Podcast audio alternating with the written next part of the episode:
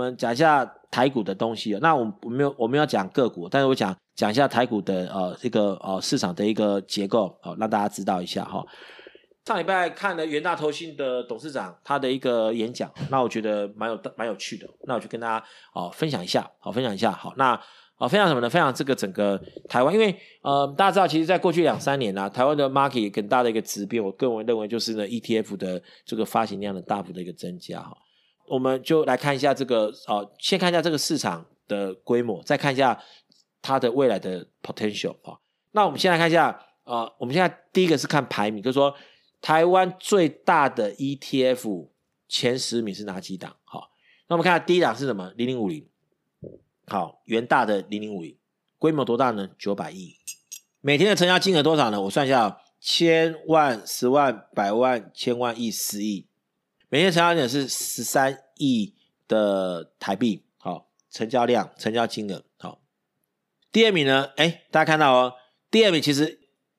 应该没有人会买哦。叫做中信的高评级的公司债，它规模有多大呢？它规模有七百二十七亿台币，但是呢，它每日成交金额就多少呢？在集中市场，这是指在集中市场成交金额哦，只有呢，好，只有三千一百四十一万，好，就是说这么大规模的市值的发行量的 ETF，当它在市面上的成交。的金额一天竟然只有三千万，基本上应该是只有元大零零五零的零头。为什么？好，因为台湾的发行这些债券型的 ETF，很大部分都是保险公司买走的。为什么保险公司要去买这些东西？很简单，因为他的保险公司有规定，好规定什么呢？好，第二个规定，它不能够直接去买高收益债。好，所以呢，还有它的海外投资的比重是不是有一个上限？对不对？所以呢，他如果去买。呃，台湾发行的这个 ETF，或者说买台湾发行的高收益债的 ETF 基金，它某种程度是可以稍微不用去啊、可以啊、不用完全算占到它这些投资的这个部位的一个限制的哈。所以我们再看，在第三个来哦哦，哎，台湾元大台湾五十反一，规模竟然有六百七十七亿台币，好，而且一天成交量，哎，其实坦白讲哦，今天成交量还比。元大零零五零来得高，好，它成交量总共有十八亿台币，好，所以表示说呢，市场是不是有人怎么样？是不是有人呢？就是呢，在这个部分呢去做一些避险的动作哦，我不知道，好，但是我讲就是说，从现在开始市场的风险是变高的。那为什么我会说下礼拜五呢？因为大家知道，呃，六月十九号是美国他们期货结算的日子，好，然后呢。因为它有多个期货跟选择权的结算日，所以叫四巫日，好，所以呢，六月十九号、十八号呢，基本上呢，可能市场会有一些新的转折，哈，有这个几率，哈，所以呢，我们现在在做多的话呢，请大家记住，最快要在下礼拜三、礼拜四之前呢，最好是可以做一个停利的动作，这样子哦。第四个，好，是元大高股息，规模是六百零八亿，好，成交金额呢并不大哦，成交金额大概只有六亿台币而已。再我们看看国泰 A 级公司债，好，成交量只有多少？只有五百二十一万台币，好，规模五百八十二亿亿台币，但是呢，成交金额只有五五百二十一万，基本上是连它的发行量的零头都不到。所以后面看到，包括说哦，国泰 A 级公司债，国泰 AAA 之 A 的公司债，然后呢，群益十年 IG 债，好，好，简单讲哈，台湾排名前十五名的 ETF 里面，我们可以讲哈，其实呢，百分之八十的成交量都不到一千万台币，因为它都是给保险公司买的。好大部分啦，哈，不是说全部啦，哈，好，所以大家也可以知道说，保险公司买的跟你买的其实是一样的东西，他没买这些东西啊，对不对？好，所以呢，元大投信的董事长看到两种，就是说，第一个就是说，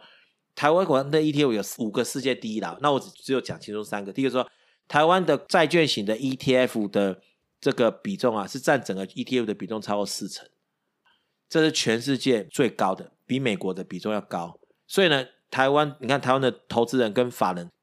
多爱买债券，哈，好，好，这是第一个，好，那第二个就是呢，台湾的有一档元大五 G 的 ETF 呢，这是在这个领域里面呢，应该是全世界呢比重最高的，哈，哦这个是他讲第二个这个哦，台湾 ETF 的第二个，就是说在比较创新、比较科技型的 ETF 里面，其实台湾投资人的接受度呢是还蛮高的一个情况。第三个就是什么呢？他说台湾人的投资人特爱买什么呢？特爱买那些什么？刚才看反一嘛，反一就第三名了嘛，对不对？然后再看还有什么 miss 好，miss 指数，富邦 miss 呢？啊，富邦 VIX 给大家看一下啊，富邦 miss，虽然说它只有一百四十亿的这个发行规模，但是呢，它的日成交量呢，基本上呢，应该是呃，我们可以看嘛，哈，就以成交量来看的话呢，元大是一百十三亿，好，然后呢，元大反应是十八亿。然后再呢，超过十亿的呢，就是呢，沪深三百正二十八亿，然后呢，再就是富邦 VIX 十一亿，好，然后呢，其他都是不到十亿嘛，哈，再来的话看一下，对，好，其他就是就是都是金额都就说没有那么那么大这样子，OK，好，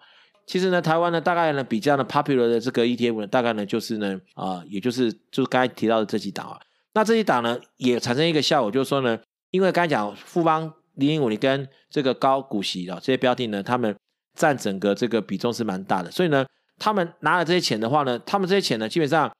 他们这九百亿啊，七百二十七亿啊，他们也是还有这个元大的零零的这个九百亿啊，元大高股息是六百多亿啊，他们拿到这钱之后，也是去买台股嘛，对不对？所以呢，你就可以发现说，其实台股很多股息不错的公司，哇，获利稳定的公司，其实表现都不错。以这个规模来讲，算过来，元大台湾五十也不过只有三十亿美金的规模。其实是远小于美国 ETF 的规模，所以我有一个观点，就是说，台湾的 ETF 的规模应该还会再长大。还在长大情况之下呢，他们的投资标的，假设是长期投资的表现不错的，报酬率、股利率不错的，其实应该都可以当做长期投资的一个一个标的。我们如果把台湾，我有一个朋友去做了，给大家分享了，不是我没有推荐标的哦，他把台湾五十跟台湾高股息的股票。同时做一个分析交集的话，其实呢，有三档股票是在这个交集里面，就是它同时出现在元大台湾五十，也同时出现在元大高五十里面。好，那这个我答案我不讲，但是呢，你们有兴趣的人，大家可以去查一下。再给你们一个提示，这三档都不是，都不是呃大家所认知的科技股，都不是大家所认知的电子股。好。所以这三档基本上有没有可能就是可以长期投资的标的呢？啊，这个我不知道，但是，都可以当做大家一个一个在投资台股的时候的一个呃思考的一个点这样子哦。好，另外秀出来给大家看，哎，保险公司都买这些啦，因为规模大但成交量小，表示它就是法人买走了。好，所以呢，基本上讲我们讲就是说，好，法人呢也是在买债券。好，所以呢，对你来讲，你在你的投资人的铺里面呢。同样去买这个债券部位呢，基本上是一个很正常的一个投资组合的一个配置。大家知道这个元大的 ETF 啊，原油 ETF 啊，这个溢价比都很高嘛。我们看到第二十九名是元大 S M P 石油，好，两百亿的规模，溢价是最后这一栏二十四点七一趴。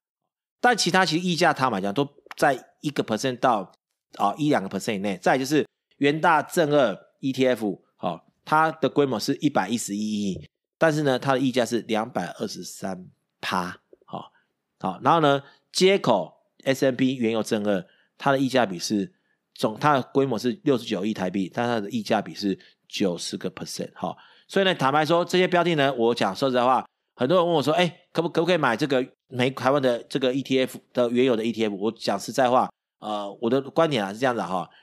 呃。你要买台湾的原有的 ETF，你不如去国外买国外的原有的 ETF。好，再就是你去买元大五零、元大五十跟元大高股息，我认为你不如去买它里面的成分股，因为它最后是拿这钱去买的成分股，对不对？好，所以我想就是说这两个，我想就是我今天在台股里面给大家分享，就是说呃比较有趣的人一个知识给大家分享。好，那我觉得说，因为 ETF 这个 market 在台湾来讲，基本上呃你可以看出来，其实扣掉债券之外，其实纯股票的 ETF 的，基本上相对来讲比重有，但是还是没有那么大，所以我觉得整个 market 来讲，应该会还有蛮大的一个成长空间的。好，那我最后再再讲哦，从沃克这种股票的表角表现就可以看出来，就是说，其实疫情的疑虑是降低的哈，所以呢，这个也会对市场带来一个比较、呃、比较有力的推升的力量。但是呢，大家一定要记得哦，现在的美股。坦白讲，并不算便宜，好，所以呢，随时如果任何的利空发生，再出现一个比较大的下跌，基本上都是有可能的。所以从现在开始，大概我预估从现在开始到礼拜三、礼拜四之后，你们可能就必须要对整个 market 的风险要开始提高意识，然后可能要做一些布置，比如说买 BIS、买 TOT，或是买黄金，或做一个 hedge 问。所以你现在要买进的话，你要先记住，你现在赚的时候，假设这个礼拜之前，你说风险跟报酬，我会跟你讲是七比三，报酬七十八，风险三十八，就是说你买之后涨七十，涨七趴，有可能跌三趴的风险，所以值得一搏。现在的话呢，风险跟报酬率呢，你如果你买怪率太高的标的，你的风险报酬就颠倒过来，涨三趴可能会跌七趴，就是可可能的跌不会到七趴，所以你的报酬率基本上是不划算的。所以呢，基本上切记找现行多头的格局。好，那但是呢，请不要买离均线太远的标的。好，这个是呢跟大家呃做的提醒的一个部分，这样子。